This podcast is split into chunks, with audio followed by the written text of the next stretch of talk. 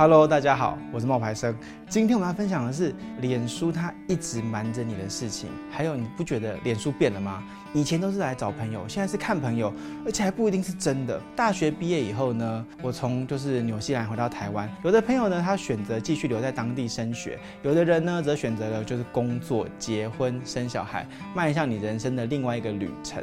在大家各奔前程这段时间呢，我跟我的朋友们呢，经常会透过就是脸书啊、IG 啊，就互相保持联系，得知彼此的生活的近况。虽然呢，这些社群网站呢，拉近了我们彼此之间的距离啊，可是当脸书不再是来找朋友的时候，而是拿来看朋友的时候，我必须哦很诚实的说一句，失落呢在所难免。有一段时间呢，我最害怕就是看到朋友们在脸书上面不时的更新他的贴文跟他的动态，有时候脸书呢让人感到很孤独跟无助。我发现呢，就是散居在世界各地的朋友呢，似乎呢都过着幸福又美满的生活。我在涂鸦墙上面呢，就常常看到他们去世界各地旅行、吃美食的这些照片。甚至甜甜蜜蜜的那种新婚照，什么小孩子出生的那些照片，你不管从任何的角度看，他们的人生呢，似似乎都过得非常的精彩。反观我自己，不是一天到晚无所事事的在挂在网络上面呢，努力的找寻那种那种人力银行提供我的工作机会啦。之前我就会在漫画店啊、租书店啊消磨时间，找不到生活的目标。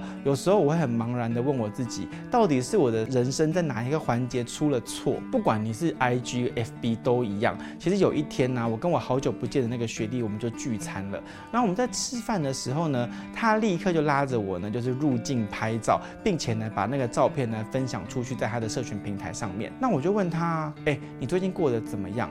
他就苦笑，我失恋了。我就很惊讶问说，怎么会？因为我这个学弟他长得玉树临风，又高又帅，打扮就很有型。我也认识他的女朋友，是一个爱笑又很热心的一个女生。两个人呢，从学生时代就一直交往，已经。快要八年了，一直处于就是感情稳定的那种状态。我和周遭的朋友呢，早就认定他们这一对哦，迟早会结婚。没想到呢，却在一夕之间分手了。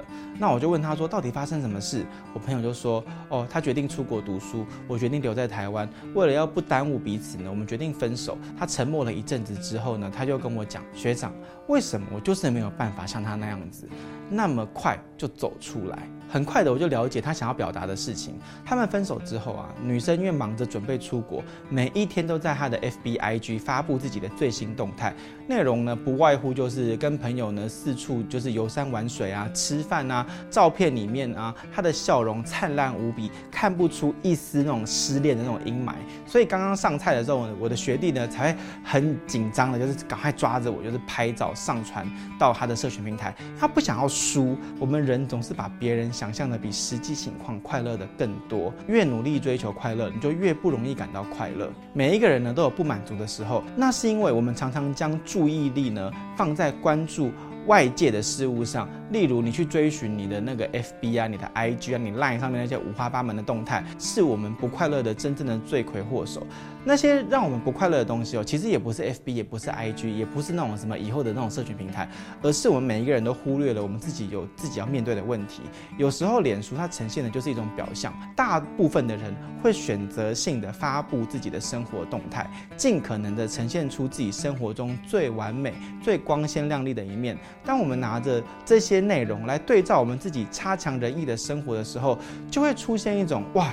我的进度严重落后的焦虑感，发文的人他不见得是真正的快乐，有时候他只是一种保护色，就跟五月天的歌词写的那样子。其实脸书跟 IG 很奇妙的促进人与人之间的连接，你知道吗？可是呢，同时它也让我们减少了跟我们自己沉淀的时光。谁没有被他人拖累，没有被自己负累的时候？所以呢，你不要把你的感情跟你的快乐全部都寄托在网络上面。你既然不会傻到把自己的生活去跟偶像剧的描述的生活做比较，那你也不要把你的朋友。放在脸书跟 IG 上面的贴文呢，看得太重。